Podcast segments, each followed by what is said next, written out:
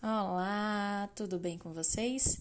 Hoje vamos falar sobre ansiedade e fobia social, mais especificamente sobre transtorno de ansiedade generalizada, ou como conhecida também em sua forma abreviada, TAG.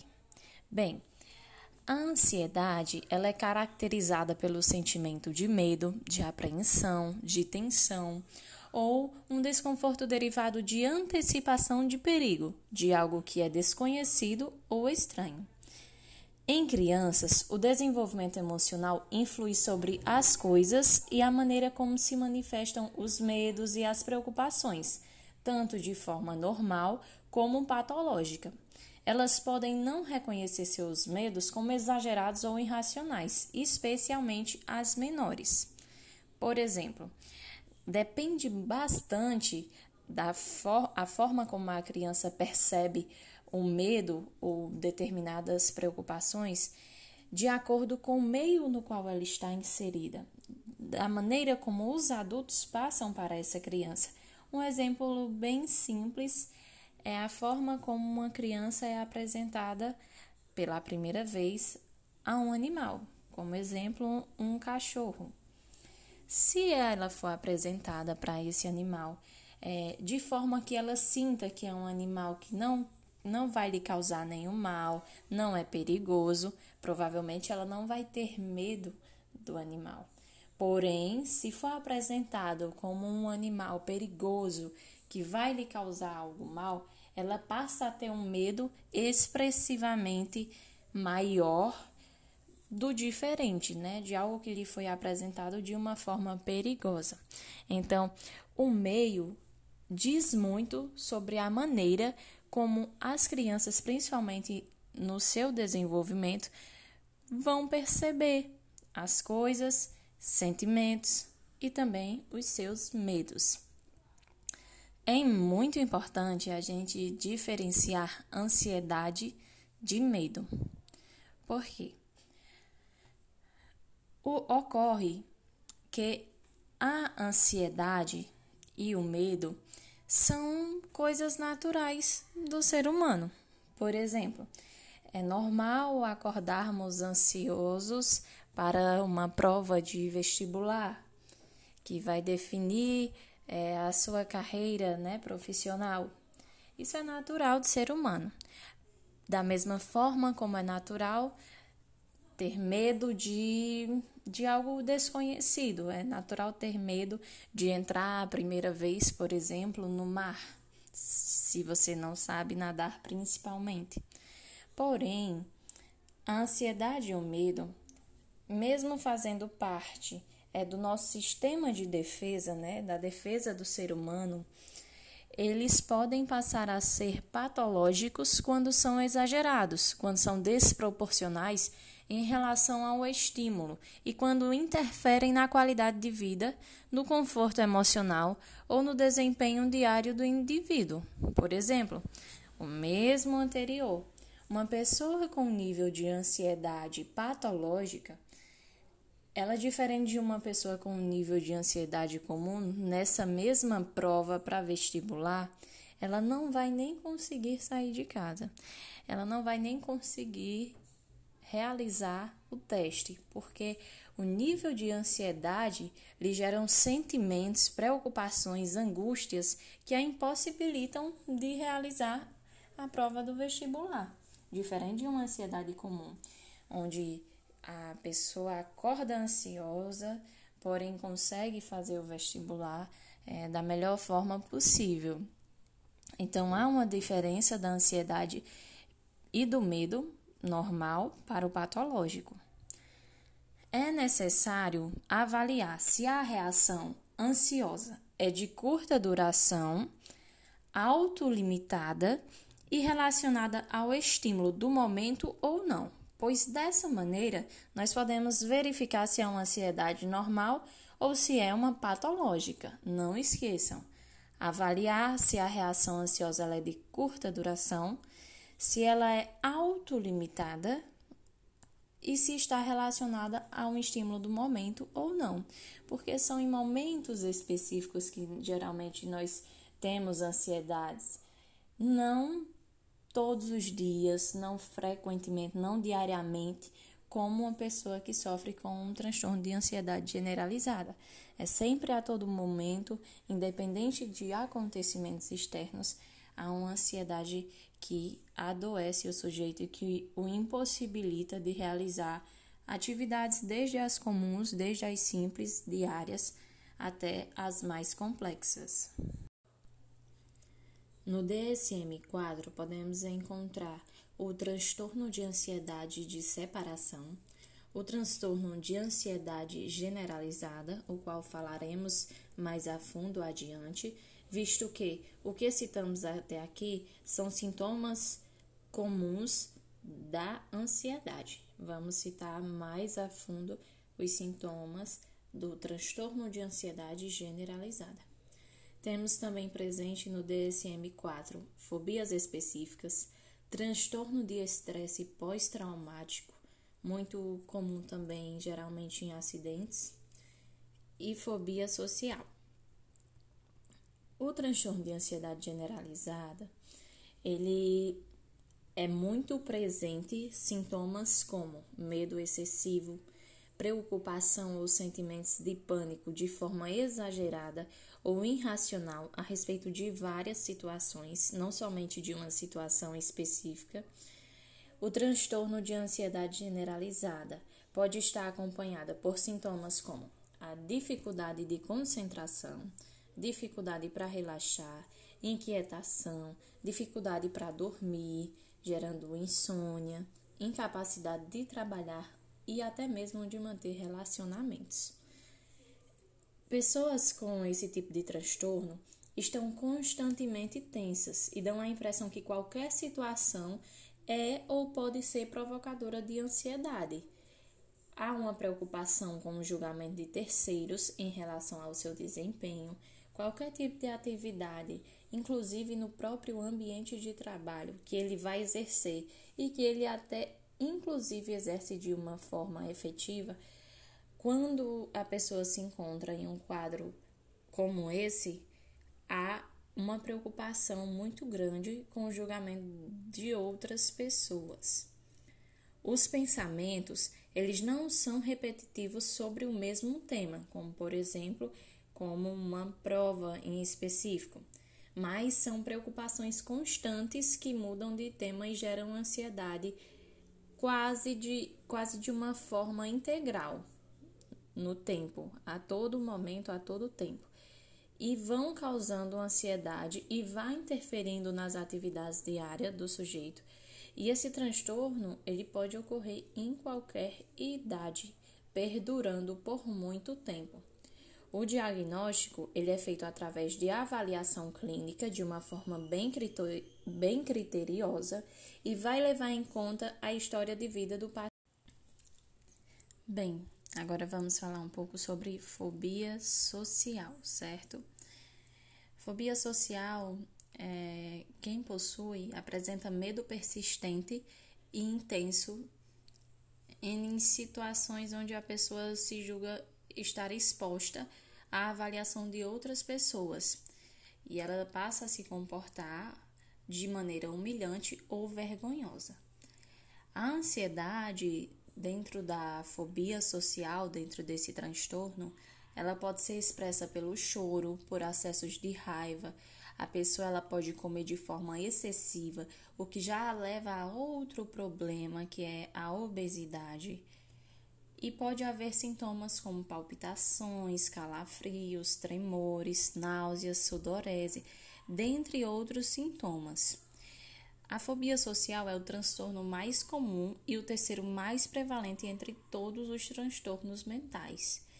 E as pessoas com essa fobia, elas geralmente se caracterizam-se por serem extrema, extremamente inibidas ou autocríticas principalmente em situações sociais que lhe causam ansiedade.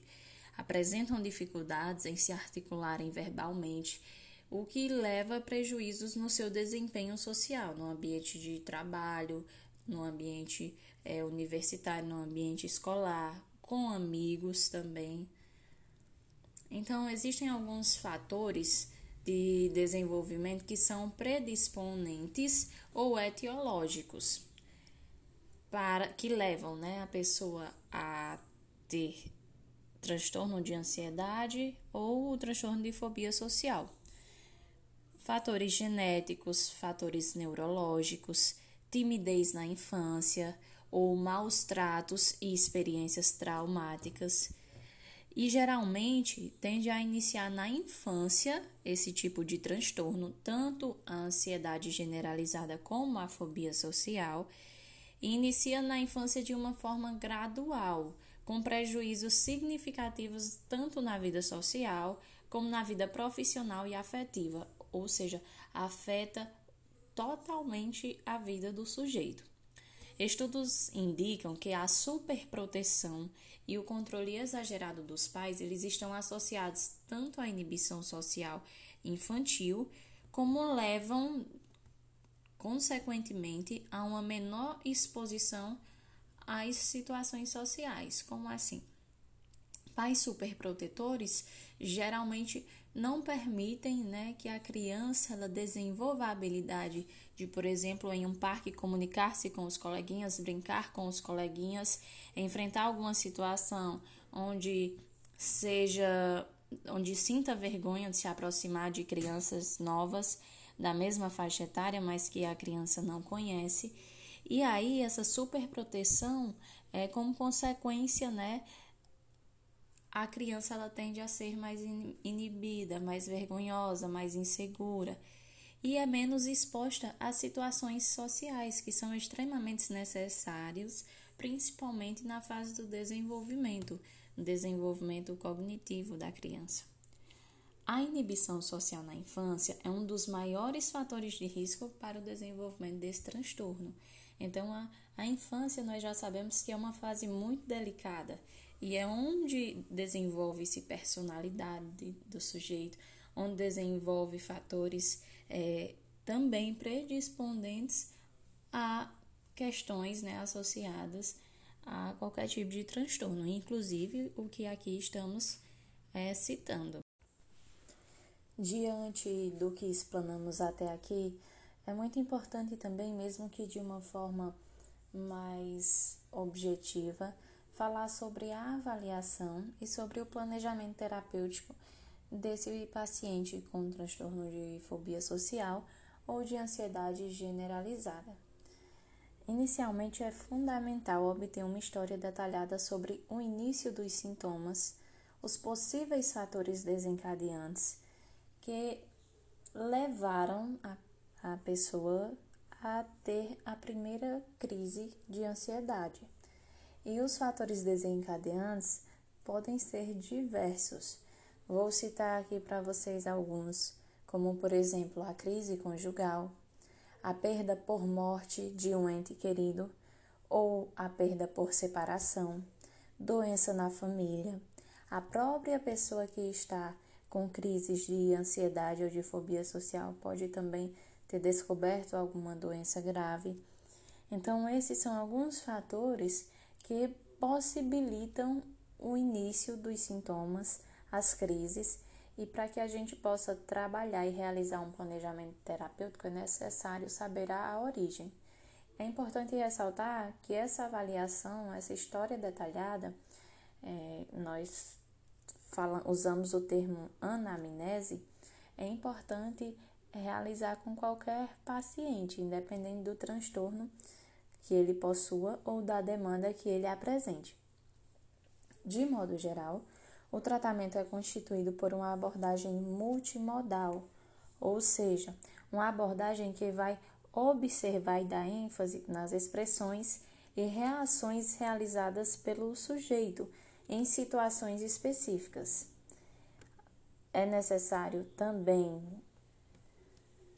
o, o trabalho junto com os pais, no caso, a orientação aos pais em caso de pacientes pequenos e crianças, a psicoterapia, intervenções familiares e o uso de psicofármacos se for o caso. Destaco aqui, se for o caso, pois a intervenção medicamentosa ela não é necessária em todo caso de ansiedade, de transtorno. Depende muito do grau. É um grau leve? É um grau moderado? É grave? Então, geralmente, em grau moderado e grave é que se faz a intervenção medicamentosa, desde que também haja uma associação à psicoterapia, para que tenha um efeito mais duradouro e mais efetivo na vida do paciente, certo? A terapia, ela se expande bastante, existem várias abordagens, como a logoterapia, como a terapia cognitivo-comportamental, e aí cada profissional vai utilizar as técnicas específicas de sua abordagem. Uma das utilizadas é a terapia cognitivo-comportamental, que consiste em provocar uma mudança na maneira alterada de perceber o ambiente, sobre o que causa ansiedade, que entra a parte cognitiva, e mudanças no comportamento ansioso, que é aí justamente a parte comportamental. É necessário também é, o treino de habilidades sociais, que vai auxiliar o paciente a desenvolver tais habilidades para que eles possam desenvolver um bom relacionamento interpessoal através de técnicas muito utilizadas na terapia cognitivo-comportamental, como modelação, tarefas de casa, dentre outros. E aí cada abordagem vai seguindo suas técnicas e intervenções específicas que também vão surtir um efeito positivo na vida do sujeito. Muito importante observar o transtorno. Trabalhar com a pessoa que sofre para que ela tome consciência do transtorno que possui. Ou seja, o indivíduo ele deve se atentar aos seus pensamentos, às suas emoções e aos seus comportamentos di diante de eventos que causam essa ansiedade. Então ele tem que ter esse reconhecimento, essa tomada de consciência para que o, o tratamento, né, o acompanhamento terapêutico, ele ocorra de uma forma mais significativa e mais eficaz. O sujeito, ele ativa crenças centrais de autoimagem, de inadequação como objeto social ou defronta-se com situações sociais temidas podem ocorrer alterações como autoafirmações, autoafirmações depressivas, avaliação negativa de seu desempenho social, atenção e memórias seletivas para situações de desempenho negativas que ocorreram no passado e no presente elas devem ser trabalhadas e também crenças de incapacidade e incompetência devem ser modificadas, ou seja, o sujeito ansioso, o sujeito com transtorno de ansiedade generalizada e com fobia social, é, tem vários pensamentos é, de autoimagem também e de, e de situações negativos, ou seja, que nada vai dar certo, que tudo vai dar errado. E isso vai gerando mais ansiedade, se torna um círculo vicioso e aí isso acaba gerando mais sintomas, aumentando as crises e sem o tratamento pode passar de uma ansiedade leve para uma ansiedade moderada e até mesmo para uma ansiedade grave. Então é muito importante o acompanhamento é, e avaliação psicoterapêutica para que haja uma melhora de uma forma bem efetiva junto a esse sujeito que sofre com esse tipo de transtorno. Então, é necessário uma reestruturação cognitiva da ansiedade antecipatória, uma reestruturação cognitiva de ameaças errôneas e também que esse sujeito se exponha a situações sociais para enfrentar né, os seus medos, os seus receios. Lembrando que isso não é algo que acontece imediatamente, é um trabalho, é um percurso a ser seguido de acordo com cada sujeito, de acordo com a situação e a evolução de cada paciente. Com isso, os resultados eles são vistos de uma maneira bem explícita como por exemplo uma melhoria considerável das queixas iniciais apresentadas pelo paciente, uma redução da ansiedade, uma redução de comportamentos inibitórios e também resultados mais duradouros. E eu espero que vocês tenham gostado desse momento de do psicologizando. Envie dúvidas, envie sugestões, para que a gente possa sempre estar trabalhando de uma forma divulgando, né, passando informações de uma forma divertida, de uma forma descontraída, de uma forma eficaz. E é isso, pessoal. Muito obrigada.